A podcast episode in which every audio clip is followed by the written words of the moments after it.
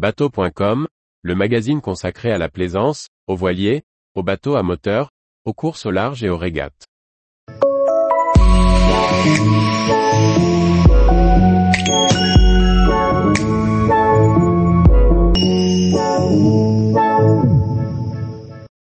Journal de la course au large, Jeux olympiques, classe 40, partenaire titre, mise à l'eau. Par Chloé Tortera. Découvrez le résumé de la semaine des régates et des courses au large du 17 au 23 juin 2023. Au programme des partenaires titres annoncés, des mises à l'eau dans plusieurs classes, de nouveaux projets de course au large. En tant que parrain officiel du relais de la flamme olympique et partenaire premium des Jeux de Paris 2024, le Maxi Banque Populaire XI apportera la flamme olympique de l'autre côté de l'océan. Son skipper, Armel Le Cléache, mènera un équipage de légende pour une transatlantique historique à partir du 7 juin 2024. Depuis Brest jusqu'à Pointe-à-Pitre, Guadeloupe, puis Fort-de-France, Martinique, ce voilier de course au large français à la pointe de l'innovation, portera haut l'esprit du sport tout au long de son voyage. Deux semaines après la CIC Normandie Chanel Race, les classes 40 ont désormais rendez-vous pour la neuvième édition de la Les Sables, Horta, Les Sables. Les 16 duos ont pris le départ de la course de 2540 000 le mardi 27 juin à 13h02 pour un aller et retour entre la Vendée et les Açores. Le 1er juillet prochain, les concurrents de la classe Figaro Beneteau prendront le départ du Tour Voile depuis Saint-Éportrieux, dans les Côtes d'Armor. Durant 16 jours, la flotte alternera les parcours côtiers et les navigations au large. Au total, 700 000 attendent les équipages. Le premier acte mènera les 12 équipes entre Brest et Lorient. Deux équipes supplémentaires issues du Tour de Bretagne à la voile se grefferont au cortège. Ils rejoindront ensuite Quiberon, puis Pornichet et enfin La Rochelle, du 14 au 16 juillet. En collaboration avec Keguiner, la jeune navigatrice bretonne, Elodie Bonafou, lance la construction d'un IMOCA pour le Vendée Globe 2028.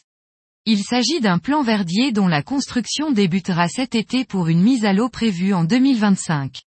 Adieu donc le Figaro Beneteau et bienvenue dans le circuit IMOCA avec le tour du monde en solitaire et sans escale en ligne de mire.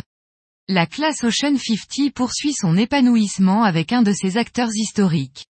Le groupe GCA, qui a accompagné Gilles Lamiré plusieurs années, a choisi de rester au cœur du développement de la classe et s'engage pour trois ans aux côtés de l'ensemble des teams, partageant ainsi une ambition commune de plaisir, de partage et de performance. La société Versace Sailing Management qui s'est vu confier l'organisation des deux prochaines mini transat en 2023 et 2025, vient d'annoncer que la boulangère devenait son partenaire officiel. La course désormais baptisée la Boulangère Mini Transat débutera en septembre 2023 des pontons des Sables d'Olonne. 90 skippers sont d'or et déjà inscrits et 33 sont sur liste d'attente. La liste des participants sera publiée le 31 juillet. Le 19 juin, l'Ocean 50 Realite a été mis à l'eau à Lorient. Il s'agit du second bateau construit pour Fabrice Kayak, qui a pu tirer parti de son expérience et améliorer la première version, aujourd'hui Quessio, et vainqueur de la route du Rhum 2022. La construction s'est déroulée au sein du chantier CDK. Après sa collision avec Guyot Environnement de Benjamin Dutroux au large de la haie, survenue 15 minutes après le départ, 11 TH Shower Racing travaille d'arrache-pied pour remettre son bateau en état. La team qui s'est retirée de la septième étape a indiqué avoir demandé réparation auprès du jury international de la course. Le jury international de World Sailing a provisoirement fixé l'audience au sujet de la demande de réparation de 11 TH Hour Racing Team au 29 juin à 10h en présentier à Gênes pour que toutes les équipes puissent être présentes. Du 16 au 18 juin, la rade de Marseille a été le lieu de fête des 20 ans des voiles du Vieux-Port. Au terme de trois jours, les voiliers de tradition répartis en quatre classes ont rejoint une dernière fois les pontons de la Société nautique de Marseille pour la célébration finale. La saison 4 de Sail GP s'est ouverte le 16 juin 2023 sur le lac Michigan.